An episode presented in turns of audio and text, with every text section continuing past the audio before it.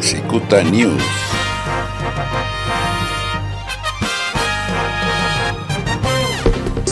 To be with everybody, and very importantly, we're at the White House, and there's no place like the White House.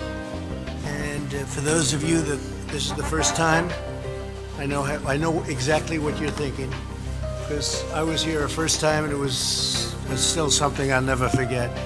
So it's great to have you, and our First Lady and I are pleased to welcome everybody to this wonderful place and discuss the vital importance of safety and reopening America's schools. We want to reopen the schools.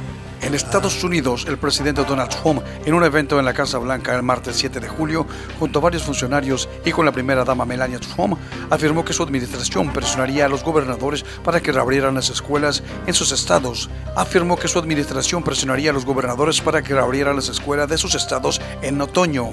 No queremos que las personas hagan declaraciones políticas o lo hagan por razones políticas. Piensa que será bueno para ellos políticamente. Así que mantienen las escuelas cerradas. De ninguna manera, dijo Trump, después de señalar que la administración del gobierno de Florida planea abrir las escuelas. Everybody wants it. The moms want it, the dads want it, the kids want it. It's time to do it. You know, our mortality rate is right now at a level that uh, people don't talk about, but it's down tenfold. Tenfold. So uh, you look at uh, deaths are way down from this horrible uh, China virus, and it's a disgrace that it happened. Shouldn't have happened, but it did. And uh, the economy is coming back, and it's coming back strongly. Jobs are uh, setting records. For two months ago, they set the record, and then again, almost five million new jobs last month, which is a record, and uh, it broke our last record of a month before. So the numbers are uh, happening much faster than anybody anticipated.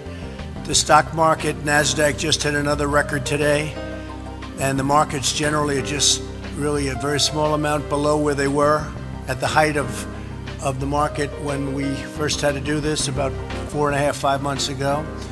And uh, it's incredible what's happened. When you look at education, my administration has approved $13 billion for state and local education. We've approved over $6 billion to support colleges and another $6 billion in emergency grants to students, very importantly. So, what we want to do is we want to get our schools open. We want to get them open quickly, beautifully in the fall. And uh, the, as you know, uh, this is a disease. It's a horrible disease, but young people do extraordinarily well. I was with the governor of New Jersey. Uh, we were talking, and he said, out of, and he mentioned a number which is a very high number, but it's a, it's a number nevertheless, thousands of people. There was only one person that died that was under 18 years old in the state of New Jersey, and that was somebody, I guess, had a uh, problem with perhaps diabetes or something else.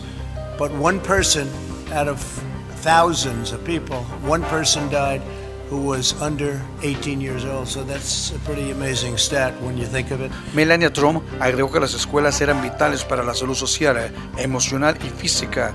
Muchos desafíos para los niños y las familias pueden ser tan invisibles como el virus y tan peligrosos, dijo. La primera dama señaló que los niños con discapacidades, aquellos sin acceso a tecnología y hogares inseguros pueden estar sufriendo peores consecuencias que la de la pandemia. The first pillar of my Be Best initiative is children well-being.